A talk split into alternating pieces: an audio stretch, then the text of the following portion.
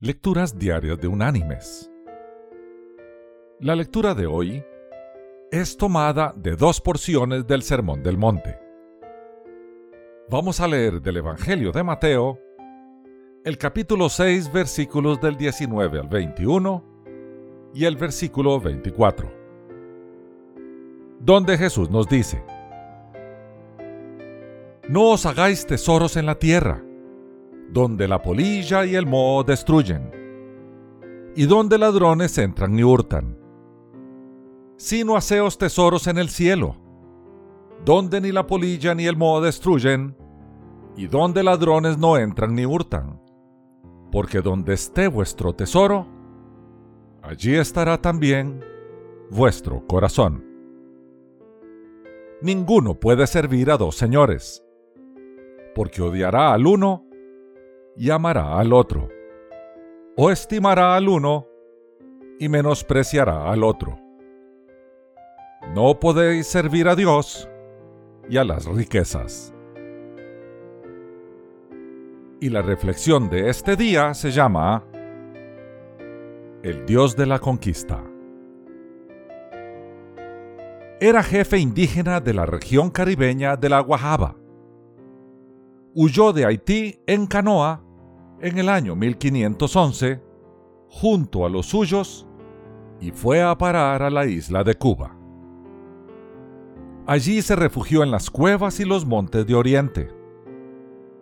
Un día señaló una cesta llena de oro y dijo, Este es el Dios de los cristianos. Por Él nos persiguen. Por Él han muerto nuestros padres y nuestros hermanos. Bailemos para Él si nuestra danza lo complace, este Dios mandará que no nos maltraten.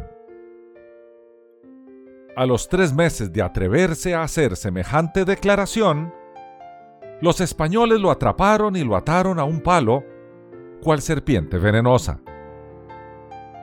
Antes de prender el fuego que lo reduciría a carbón y ceniza, un sacerdote le prometió que si aceptaba bautizarse, le esperaría la gloria y el eterno descanso. La valiente víctima le preguntó, ¿En ese cielo están los cristianos? Ante la respuesta afirmativa del instruido sacerdote, el aborigen eligió el infierno y se dispuso a que el representante de Dios encendiera la leña cuyas llamas lo habrían de consumir. Por eso en el aeropuerto de Baracoa se yergue orgulloso el busto del indio Hatuey. ¿Quién hubiera pensado que un indígena iletrado llamado Hatuey fuera el inusitado instrumento que Dios habría de usar para recalcar una de las lecciones más importantes del Sermón del Monte? Hatuey tenía razón. El oro había llegado a ser el Dios de los únicos cristianos que él tuvo la desdicha de conocer. Pero lo que ignoraba era que ese Dios carecía de poder.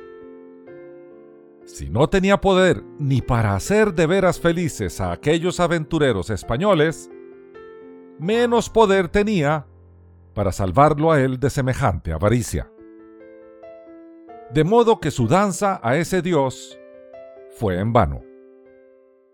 Lo peor de todo es que también ignoraba que el que sí tenía poder para salvarlo eternamente era precisamente ese Dios a quien pretendían servir sus conquistadores, pero a quienes ellos habían reemplazado por las riquezas.